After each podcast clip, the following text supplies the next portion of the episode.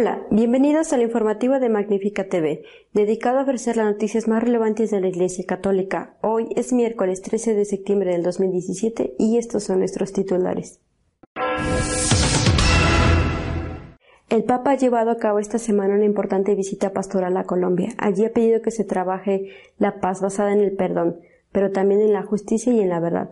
Dedicaremos a este viaje casi todo nuestro informativo. Ha fallecido el cardenal Cafarra. Ha sido el mejor teólogo moralista de las últimas décadas y fue uno de los firmantes de los Dubía, las peticiones que cuatro cardenales hicieron al Papa para aclarar algunos puntos amigos del Amoris Leticia. Bogotá fue la primera escala del Papa Francisco en Colombia. Allí fue recibido por el presidente del país, se reunió con los jóvenes y con los obispos y celebró su primera misa. A su llegada a Colombia el pasado miércoles, el Papa Francisco fue recibido por el presidente Juan Manuel Santos.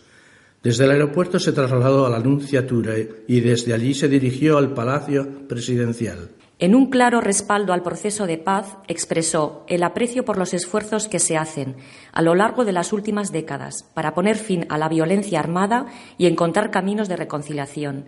Que estos esfuerzos, añadió el Papa, nos hagan huir de toda tentación de venganza.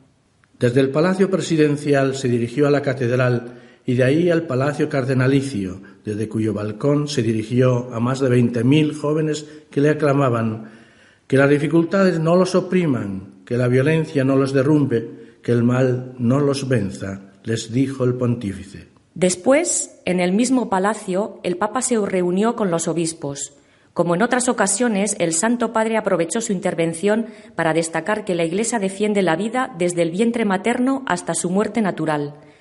Les exhortó a cuidar de sus sacerdotes y sostenerlos en las dificultades que atraviesan. La primera jornada del Papa en Colombia concluyó con la celebración de la misa ante uno con tres millones de personas. Aquí, como en otras partes, dijo el Papa, hay densas tinieblas que amenazan y destruyen la vida las tinieblas de la injusticia y de la iniquidad social, las tinieblas corruptoras de los intereses personales. A todas esas tinieblas Jesús las disipa y destruye. La segunda etapa de la visita del Papa a Colombia tuvo lugar en Villavicencio. Fue el lugar elegido para reunirse con las víctimas de la guerrilla y con las FARC, la más peligrosa guerrilla colombiana. El Papa Francisco presidió un acto en Villavicencio para la reconciliación de Colombia tras la firma del acuerdo de paz con las guerrillas de las FARC. Desde allí pidió perdonar a los agresores, pero también que se sepa la verdad de lo que ocurrió durante el conflicto armado. El Santo Padre recordó que todo esfuerzo de paz sin un compromiso sincero de reconciliación está condenado al fracaso.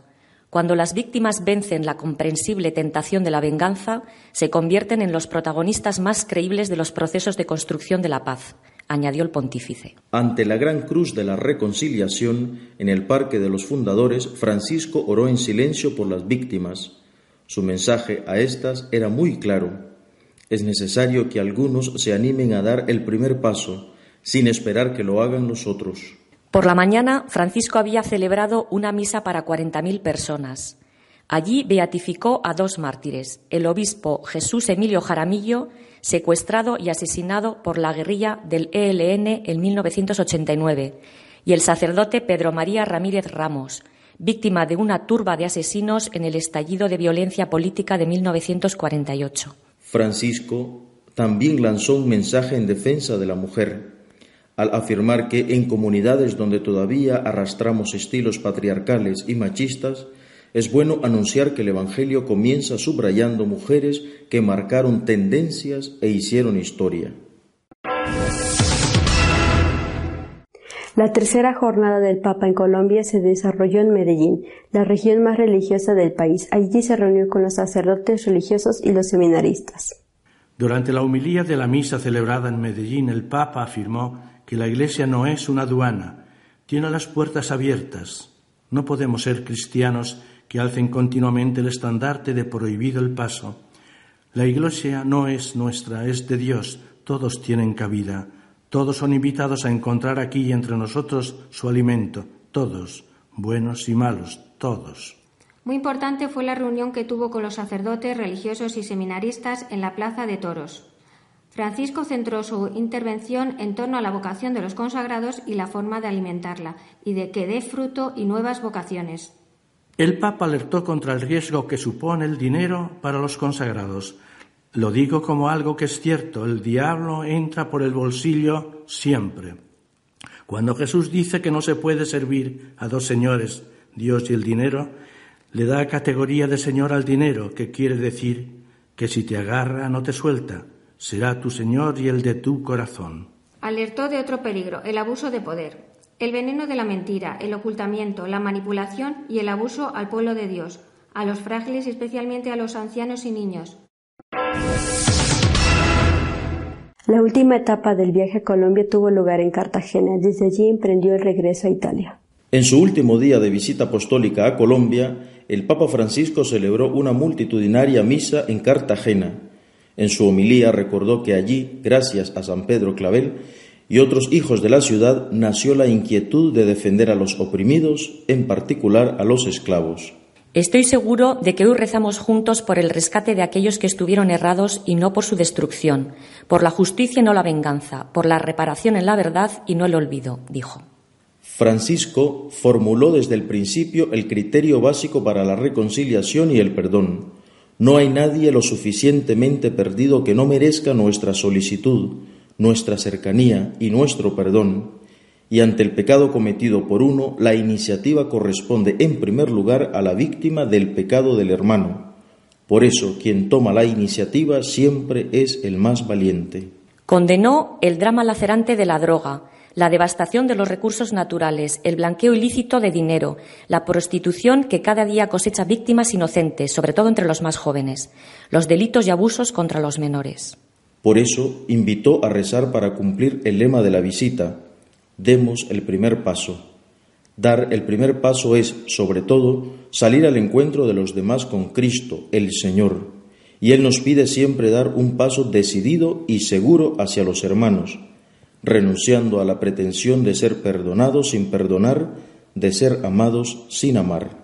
Desde Cartagena manifestó su preocupación por la grave crisis de Venezuela, sentida de modo especial en este país que está recibiendo decenas de miles de refugiados a través de la larga frontera común y que proporciona cada día medicinas y productos de primera necesidad imposibles de encontrar en Venezuela. La anécdota del día ocurrió cuando viajaba en el Papamóvil. El Papa sufrió un leve accidente al golpearse contra el cristal delantero lo que le produjo un llamativo hematoma en el rostro. La causa fue un frenazo en cadena de la comitiva papal, motivado por la gran afluencia de público. Ha fallecido el cardenal Cafarra, que fuera arzobispo de Bolonia y uno de los firmantes de las preguntas hechas al Papa sobre la Moris Leticia. El 6 de septiembre a los 79 años ha muerto el cardenal Carlo Cafarra, arzobispo emérito de Bolonia y uno de los cuatro cardenales firmantes de los Dubia sobre Amoris Leticia. El cardenal Cafarra es el segundo de los cardenales firmantes de los Dubia que fallece. El primero fue el cardenal Messner, que murió en julio. Los otros dos cardenales que firmaron el documento en el que le solicitan al Papa Francisco aclarar algunas cuestiones sobre la comunión a los divorciados en Nueva Unión son el estadounidense Raymond Burke y el alemán Walter Brandmüller. El cardenal Cafarra se dedicó sobre todo a profundizar la doctrina moral del matrimonio y los temas de bioética en torno a la procreación humana. Fue miembro de la Comisión Teológica Internacional, consultor de doctrina de la fe y presidente del Instituto Pontificio Juan Pablo II para el Matrimonio y la Familia.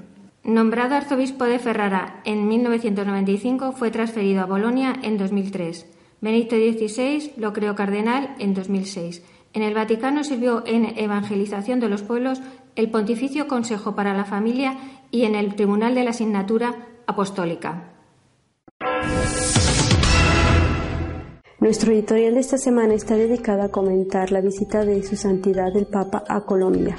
El Papa en este momento en que estoy hablando se encuentra en Colombia. Yo evidentemente no, me encuentro en un descanso del retiro que estoy dando a los franciscanos de María en Polonia. El Papa ha ido a Colombia para apoyar la paz. No ha ido a Colombia para apoyar un concreto proceso de paz. Un proceso de paz, por cierto, que dividió al pueblo colombiano y que fue rechazado en un referéndum de forma mayoritaria poquito, ciertamente, pero fue rechazado por la mayoría.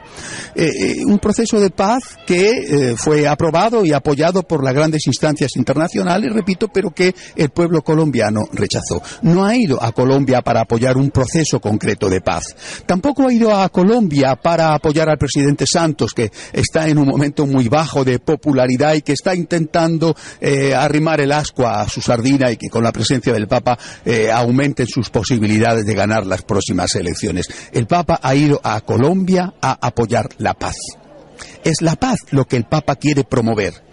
Por eso, desde el principio, desde su primer momento eh, eh, de pisar la tierra colombiana, ha hablado el Santo Padre de que la paz no puede estar basada en la venganza. Es decir, ha presentado el modelo de paz cristiano. No podemos pensar en una paz que no esté basada en la justicia. No podemos decir lo que ha ocurrido no tiene importancia, porque hay que pensar en las personas heridas, en las personas que han perdido familiares, que han perdido sus bienes, que han perdido eh, todo lo que tenían. Esas personas están pasándolo muy mal cuando, eh, por ejemplo, se reúna en Villavicencio con las víctimas del terrorismo y van a estar presentes también los líderes de las FARC, de una de las guerrillas terroristas que ha, tenido Colombia, eh, no se puede decir aquí no ha ocurrido nada. La paz que el Papa promueve es la paz basada en la justicia. Pero, insisto, desde el primer momento ha dicho que esa paz no es la paz de la venganza. Una cosa es justicia y otra cosa es venganza. El Papa ha ido a Colombia para hacer aquello que tiene que hacer, presentar la paz de la que habla nuestro Señor en los Evangelios. La paz del perdón, la paz incluso del amor al enemigo, la paz que implica también olvidar el pasado sin que eso suponga olvidar aquellos derechos ligados a la justicia que tienen las víctimas. Es probable que al Papa en Colombia se le malinterprete unos y otros. Es probable que se le intente manipular. Es probable. El Papa está corriendo ese riesgo porque su misión es la de ser el vicario de Cristo, el que tiende puentes, el que intenta establecer la unión, en, en este caso, entre dos mitades de un país que están divididas y enfrentadas. El Papa está en Colombia para decir la paz de Cristo basada en la justicia no puede ser identificada con la venganza, tiene que ser tiene que ir unida a la justicia, al amor, al perdón, tiene que ir unida a ponerte en el lugar del otro, tiene que ir unida esa paz auténtica de Cristo, incluso a amar al enemigo. No es una tarea fácil. No sé qué ocurrirá, no sé si tendrá éxito, pero eso no dependerá de él. Está haciendo lo que tiene que hacer, irse a un sitio difícil, a un sitio y a un país dividido, para intentar que unos escuchen a los otros y que pueda haber una Colombia unida y no una Colombia partida en dos. Yo creo que quien lo ha entendido ha sido el pueblo colombiano. Es impresionante la acogida, hasta el punto de que el día de su llegada se creó un momento de gran tensión, cuando la gente rompió el, cordón de seguridad y el, papamóvil llevando al Santo Padre se vio rodeado por la multitud, exponiéndole incluso a un atentado. Realmente los que estaban encargados de la seguridad del Papa en ese momento lo pasaron muy mal. Eh, eh, el apoyo el, cariño del pueblo colombiano al Santo Padre está siendo extraordinario, lo que debe de ser, porque el pueblo sí que ha entendido para lo que ha ido el Papa. Repito, no para apoyar un proceso de paz concreto, no para apoyar un presidente concreto, un político concreto, sino ha ido el Papa a Colombia para promover la paz, para unir a dos mitades de un pueblo dividido. Y nosotros estamos felices de que el pueblo haya acogido de este modo al Santo Padre, nosotros nos unimos a su oración, recordando que las víctimas tienen unos derechos que el pasado hay que dejarlo atrás, pero sin olvidar la justicia, pero que esa paz, la paz de Cristo, es la paz del perdón y de la misericordia. Hasta la semana que viene, si Dios quiere. Si desean estar al día de lo que va sucediendo en la Iglesia Católica, lo pueden hacer a través de nuestra página web de noticias www.católicosonline.org. Hasta la semana que viene, si Dios quiere.